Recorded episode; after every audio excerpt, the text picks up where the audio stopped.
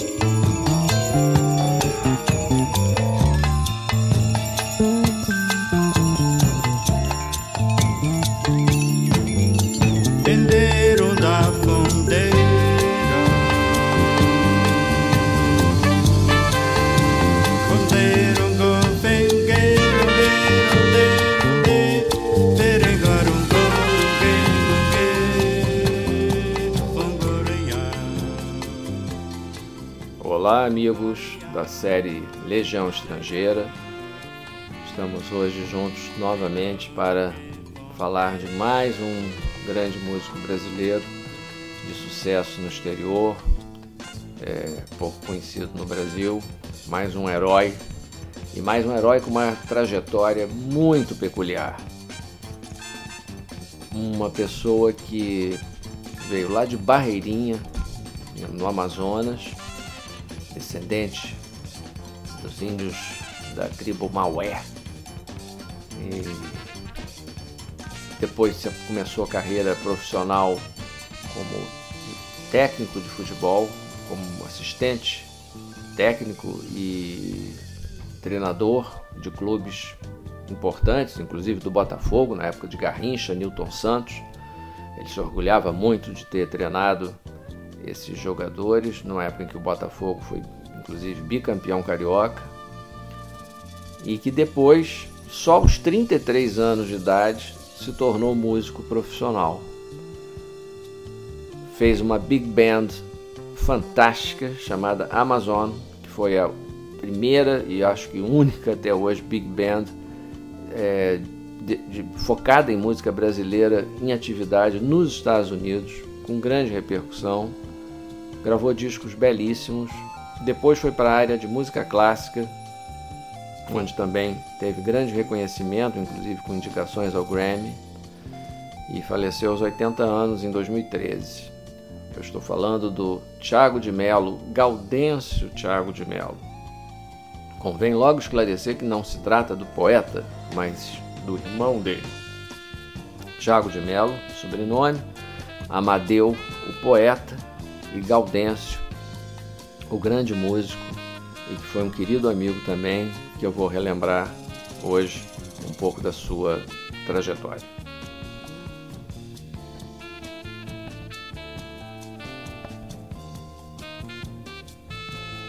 Tiago contava que na infância a sua formação musical foi já um caldeirão.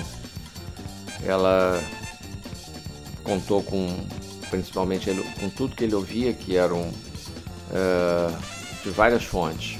O batuque, do Boi Bumbá, que marcou sua infância, os hinos batistas né, e spirituals, que eram trazidos pelos pastores estrangeiros, os discos 78 rotações que chegavam na sua casa, principalmente do Louis Armstrong, que ele adorava, uh, rádio, naturalmente, mas nessa época a energia era racionada na, na, no Amazonas.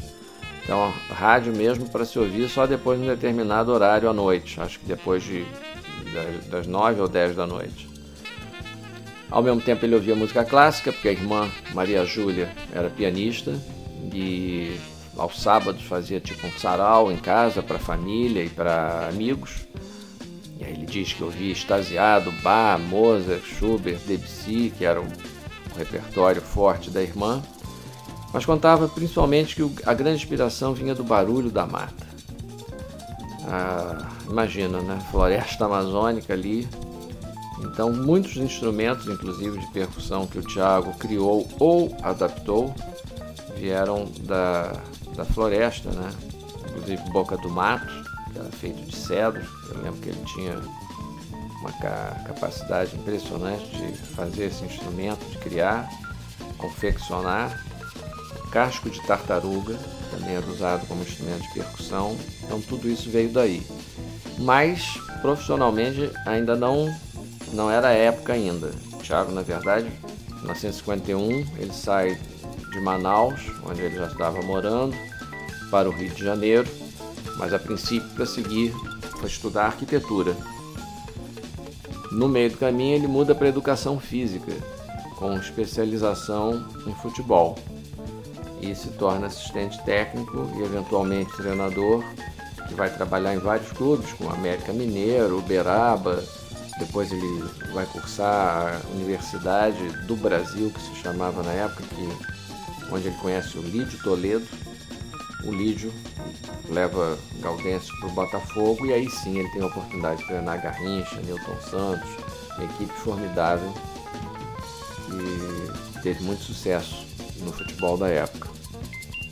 Depois ele é convidado para trabalhar no Desportivo Cali, na, na Colômbia. E de lá ele se, a, se acaba indo para os Estados Unidos, na verdade, por causa de uma paixão. Ele conhece uma moça americana e junto com isso aparece a oportunidade dele vir a trabalhar no New York Generals, que era o clube que depois se transformaria no Cosmos de Pelé. Mas nisso nós já estamos falando em 1966. Ou seja, é aos 33 anos de idade que a música se torna a prioridade na vida de Gaudêncio Tiago de Mello. De tarde, os treinos, né? a vida dele ocupada lá com futebol, e à noite ele resolve estudar música no Hunter College. E um dos professores dele, inclusive, era o Richard Kimball, que viria a se tornar depois um grande colaborador e parceiro e músico, inclusive, na banda dele. Richard Kimball, pianista, que tocou com Dom Romão e muita gente. Dom, aliás, também teve uma importância muito grande nesse início de carreira do Thiago. Assim como Sivuca, com o Ayrton, porque eram os brasileiros que na época estavam lá em Nova York. E o Ayrton depois, né? um pouquinho depois, 68. Mas que começaram a, a, a se destacar e, e, o Thiago conheceu essas pessoas todas, ele brasileiro, então fazia assim, rolavam as famosas jam sessions na casa dele, e ele gravava tudo num gravador de rolo, e aí ele me contava que treinava depois transposição e arranjo, é, mudanças de harmonia, encaixar instrumentos de percussão. Então essa convivência com essa turma vai aumentando cada vez mais a paixão dele pela música até que ele resolve realmente seguir essa carreira profissional.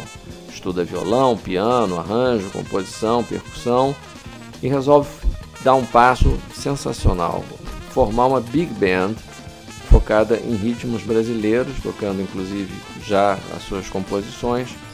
E essa, essa big band se chama Amazon, que logo tem um impacto na cena jazzística nova-iorquina tremendo. Eles começam a tocar nos melhores clubes da época, como o Jazz Mania, o Village Gate, o Sweet Basil. Inclusive no Sweet Basil, o Thiago de Mello tocava aos domingos regularmente e o Gil Evans tocava às segundas-feiras. Então ele ia assistir o Gil Evans e disse que aprendia demais vendo aquela orquestra maravilhosa tocando. E o Gil Evans também, que era generoso, humilde, um cara que aprendeu até o último dia de vida, ia assistir o Tiago, dava muitos conselhos, é, dava toques de instrumentação. O Tiago acabou tendo até algumas aulas é, não formais, vamos dizer assim, particulares com o Gil Evans, né? E pela Big Band do Thiago, ou pela Amazon, passaram todos os músicos que se pode imaginar, inclusive os, os músicos brasileiros ou que estavam em passeio pelos Estados Unidos, ou passando uma temporada, ou que estavam começando a carreira lá, passaram pela Amazon. Cláudio Rodite, Nilson Mata, Nico Assunção, Dom Salvador, é, o Romero Lubambo, isso já bem depois, né? Sérgio Brandão, Haroldo Mauro Júnior, Marcos Silva, Lilian Carmona, Paulo Moura, Portinho, músicos americanos também, estrangeiros de várias nacionalidades, o Paul Lieberman, Diego Urcola, o Paquito de Rivera. Enfim, a, a banda do Thiago era um celeiro e sempre imprevisível, porque você ia assistir e não sabia quem é que ia estar naquela formação naquele dia, porque os músicos mais famosos também tinham outros empregos, então viajavam muito, faziam outras é, apresentações com outros artistas. A estreia discográfica do Thiago demora mais um pouquinho, mas acontece em 1973. Um grande estilo, num disco chamado The Music of Thiago, reunindo um timaço, né? Paulo Moura, Cláudio Rodite, Ayrton Moreira, Bob Rose, que era um guitarrista que estava muito em moda na época, inclusive tinha gravado no famoso disco Donato Deodato, Richard Kimball, seu antigo professor, na verdade um eterno professor, até hoje vivo, é, o Portinho, também baterista de grande renome nos Estados Unidos. E esse disco só não acontece mais porque há um incêndio na, gravadora ou no estúdio, eu não lembro bem onde ele tinha sido gravado, acho que no estúdio onde ele tinha sido gravado, e o master é destruído. Tanto que, muito tempo depois, por coincidência, eu resolvo sugerir ao Tiago eh, o lançamento desse disco. E aí foi quando ele me conta essa história toda e eu tinha comprado um, um vinil em excelentes condições na Europa. Esse disco já estava sendo comercializado lá como um item de colecionador, tinha virado um álbum cult, principalmente entre os DJs da cena acid jazz e tudo. E aí nós fazemos uma edição em CD. Mas aí eu dei um pulo muito grande então eu tenho que voltar um pouquinho na história para dizer como é que eu conheci o Tiago de Mello. Né, a gente se conheceu, na verdade, no final dos anos 80, através de um outro querido amigo, o Luiz Bonfá. O Bonfá, na época, estava começando a trabalhar num show para Broadway, baseado na vida da Carmen Miranda, chamado Brazilian Bombshell, ou algo parecido. Eu acho que esse é o título que estava título provisório, né, sobre a vida da Carmen Miranda. E depois, de um certo tempo, ele começa a compor algumas músicas com o Tiago de Mello, a quem ele tinha sido apresentado pela Hazel Churbill, que era produtora executiva dessa peça. Eu lembro, inclusive, de ter ido a algumas reuniões com o Bonfai, com o Tiago, que eram com investidores. O Bonfai pedia para eu ir também para dar sugestões, porque estavam buscando é, patrocínio né, para a montagem dessa peça que acabou nunca acontecendo. Mas foi graças ao Bonfá que eu, que eu conheci o Tiago de Mello. Na mesma época, inclusive, também o Bonfá o apresentou ao, ao Carlos Barbosa Lima e também se rendeu uma parceria tremenda. Né? Bom, então a partir daí o Tiago logo a gente começa a conversar bastante, nos tornamos amigos. Em 89 eu lembro que ele participou de um disco do Rodite que eu fui chamado para escrever o liner notes, o Slow Fire. E logo depois a gente se encontra também em Nova York. em 91, também em Nova York, eu estava gravando um disco com o Luiz Bonfá, o The Bonfá Magic, que viria a ser lançado mundialmente pela Milestone, pela JVC no Japão. E esse disco eu chamei, convidei o Thiago para fazer uma participação, inclusive na música que acabou sendo a faixa de abertura do disco, Rio Acima. Pedi para o Thiago criar uma textura de percussão orquestral, né, é, como ele chamava, inclusive, como ele tocava. Ele dizia que ele não tocava percussão, é percussão orgânica, né, porque o estilo dele era bem diferente dos outros percussionistas também da época. E ele aceita, e a gente grava essa faixa lá no estúdio do Elmi Deodato, em Nova York, e a música toca, inclusive, muito né, nas rádios todas de jazz. Então, acho que foi a primeira vez assim que eu trabalhei mesmo com o Thiago diretamente, foi nesse disco. Nesse mesmo ano, eu lembro que o Carlos Barbosa Lima e ele fizeram um disco juntos para Concord, chamado Chants for the Chief, com composições do Thiago de Mello. E os dois, eu não lembro se um deles em particular, se foram os dois, me convidam para fazer também o texto de apresentação do disco, o texto do encarte, o liner notes. Então a gente vai se aproximando é, cada vez mais. E o Thiago segue fazendo música para balé, peças de teatro, trilhas sonoras de cinema, uma atividade de, de alto nível. E em 1992 eu lembro que ele foi ao Rio de Janeiro para tocar pela primeira vez, acho até profissionalmente, na época da Rio 92, com o Paul Winter, grande saxofonista, e Oscar Castro Neves, duas saudosas figuras. O Paul Winter já era um apaixonado pela música brasileira, mas há muito tempo não, não gravava assim nada documentado é, com, com, músicos brasileiros. Na época da Bossa Nova, 1962, 64, ele trabalhou com Luiz Bonfá, com Luiz Essa, Carlos Lira, com quem ele fez um disco lindo na época, gravou com Marcos Vale também. Mas aí em 92 ele, ele vai numa outra onda com o Thiago de Mello, né? É, nesse show, que na verdade eles já tinham gravado juntos em 1990 o disco chamado Hurt, Voices of the Planet, né? Vozes do Planeta Terra, que foi indicado ao Grammy na categoria de New Age, embora não tivesse nada a ver com o que ficou estereotipado como New Age, com esse rótulo. E foi, foi a primeira vez também que o Thiago tocou, depois desse percurso longo pelo exterior, em Manaus, no Teatro Amazonas, e ficou muito emocionado na época. Né? Convém lembrar também que por 29 anos o Tiago lecionou música numa escola americana chamada Rudolf Steiner, onde além de lecionar jazz, onde ele criou inclusive uma big band de jazz de, de garotos, ele lecionava filosofia alemã. Esse era o, o homem, o famoso, verdadeiro homem da renascença de, dos mil instrumentos que eu conheci, né? E ao mesmo tempo ele também teve um enfisema pulmonar, então ele parou. Eu lembro que ele me dizia: Arnaldo, eu não aguento mais tocar em clube de jazz, porque é muito enfumaçado, é muita fumaça, aquele cigarro todo me faz mal. O médico disse para eu evitar, porque eu posso passar mal. Naturalmente, isso também o levou cada vez mais para o lado da música clássica.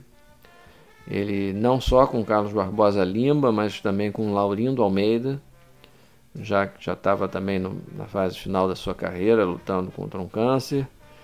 E através do, do Carlos ele conhece a Sharon Isbin, grande violonista que também se encanta pelas composições do Thiago. Em 97 eles gravaram um disco sensacional chamado Journey to the Amazon, que aí no ano seguinte foi indicado para o Grammy na categoria Classical Crossover quase ganhou, porque esse disco foi praticamente o mais vendido do ano na época na Billboard, ficou semanas e semanas no topo. Então foi mais um, uma amplitude, né? A carreira do Thiago foi se ampliando cada vez mais para novos horizontes. Nessa mesma época, acho que 98, 99, eu comecei a mexer com algumas músicas que o Thiago tinha deixado comigo, umas fitas cassete tudo. Falei, Thiago, você ainda tem esses, esses masters originais? Ele, esses ele tinha. Eu falei, olha, quero usar, porque eu estou fazendo umas compilações para Verve. Já fiz umas de bossa nova, mas eu estou querendo sair dessa jogada de bossa nova, também para não ficar uma coisa muito previsível. Aí tinha uma música que eu adorava, chamada Meu Boi Bombar, uma composição dele, né? Pelo nome se vê bastante característica da região né, amazônica. E eu incluí essa música num disco chamado A Trip to Brazil, volume 2, é, Bossa Nova and Beyond, ou seja, o Beyond estava principalmente na, na faixa do Thiago, que foi lançada em vinil. E foi um sucesso tremendo essa música nas rádios, nas pistas de dança, porque ainda estava bastante no auge acid jazz, né? dance floor jazz, como se chamava na Europa. Então o troço funcionou muito. Aí é que veio essa, aquela ideia que eu já comecei a contar um pouquinho antes, que foi o relançamento do disco Amazon. é, que foi, saiu na Europa, nos Estados Unidos, no Brasil, no Japão e foi muito bem recebido. Em seguida eu fiz um outro disco com o Thiago, em 2000, chamado The Essential Thiago de Mello, que o levou, por sua vez, a ser convidado por uma cantora de jazz que gravava para Concord, chamada Susana McCurkle, para atuar com ela também. Aí nisso o Thiago fez um outro disco chamado The Right Movie, me chamou para fazer o Liner Notes, me convidou para fazer um Liner Notes também de um disco com o Antônio Melo e o Dexter Payne. Uh, Dexter, um excelente clarinetista com quem ele trabalhou há muito tempo, chamado Inspiration. O Antônio Melo também, fera do violão. Fomos ficando cada vez mais, mais próximos e, e trabalhando muito, né? Nessa época o Thiago foi convidado pela Lu Araújo para tocar na se apresentar no famoso festival Mimo, né, mostra instrumental de música de Olinda. Eu acho que esse é o significado do, da sigla. E tocou no Recife também, tocou no Rio. Eu lembro que eu fui assistir e filmei até alguma coisa é, amadoristicamente ali. Continuamos a nossa associação e em 2007 eu realizei o sonho de contratar o Thiago para o meu selo, minha modesta gravadora Jazz Station Records, JSR.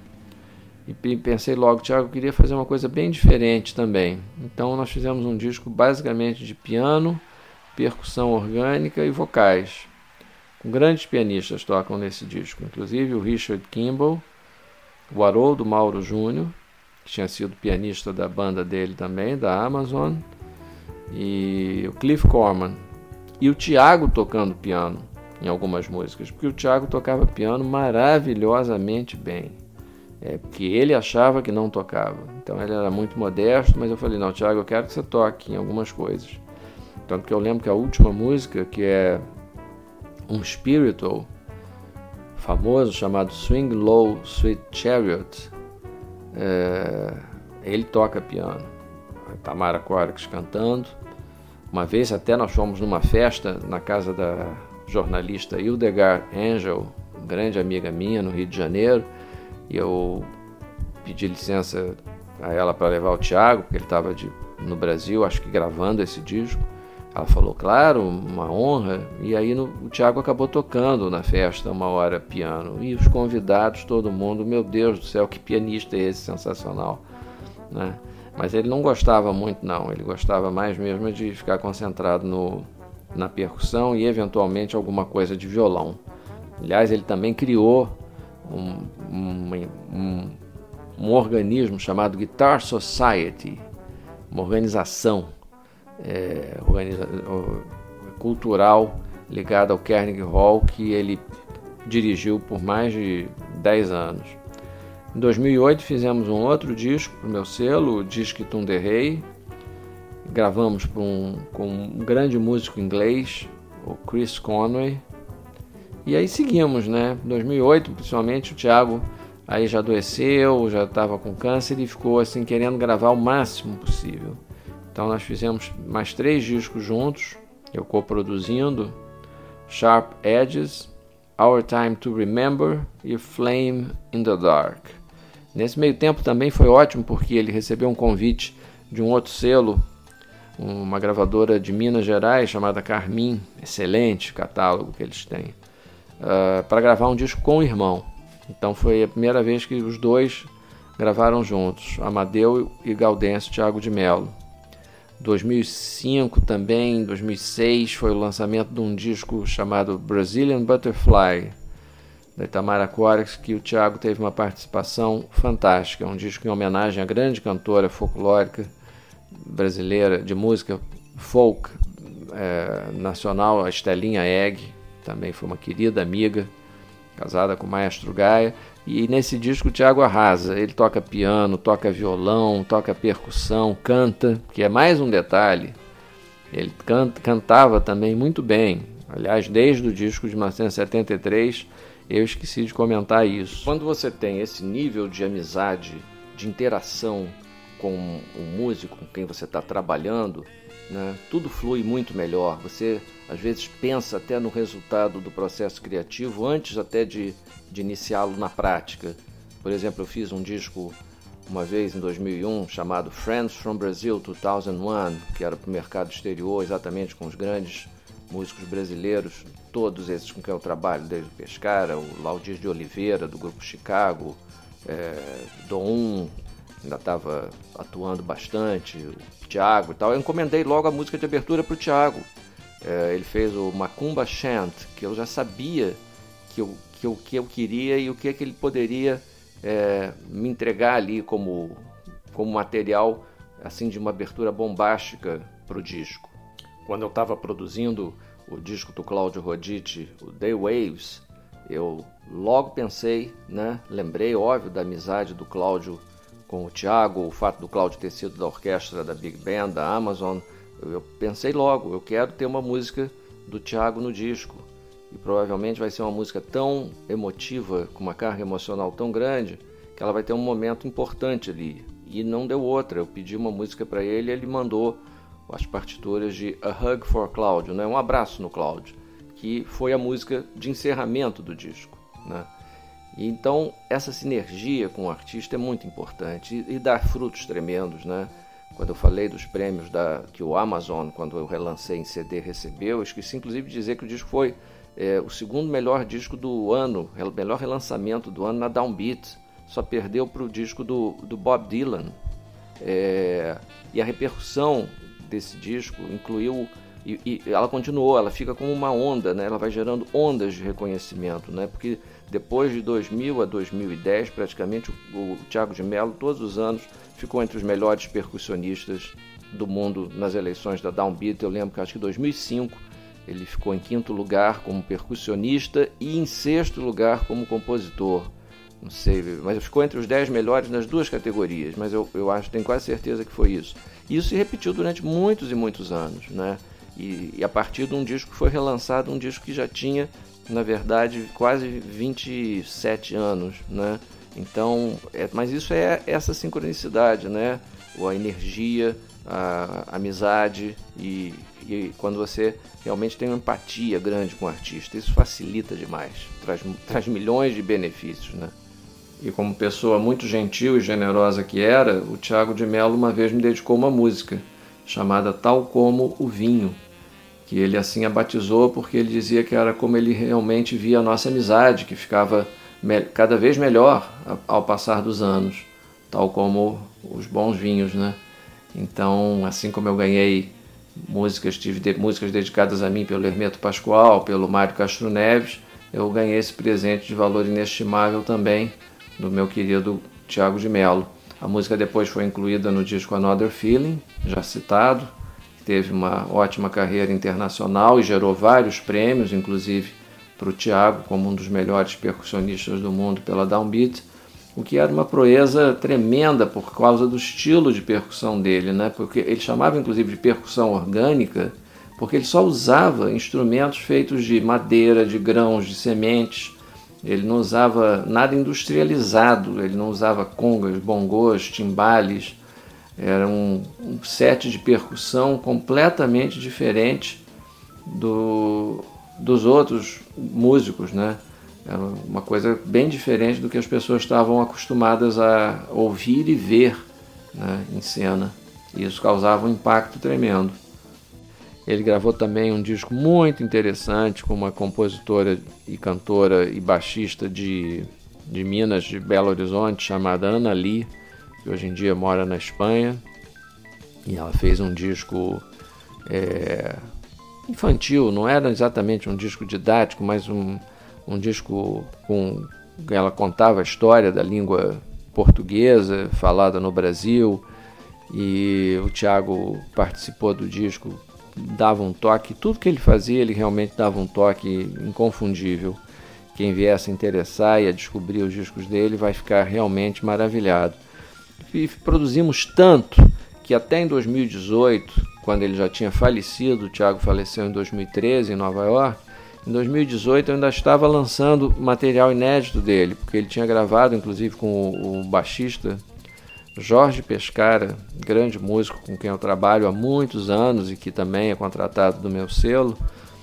E nós já tínhamos gravado o material, mas esse disco demorou muito a ser finalizado porque o Pescara foi para Portugal, foi morar fora, depois voltou para o Brasil.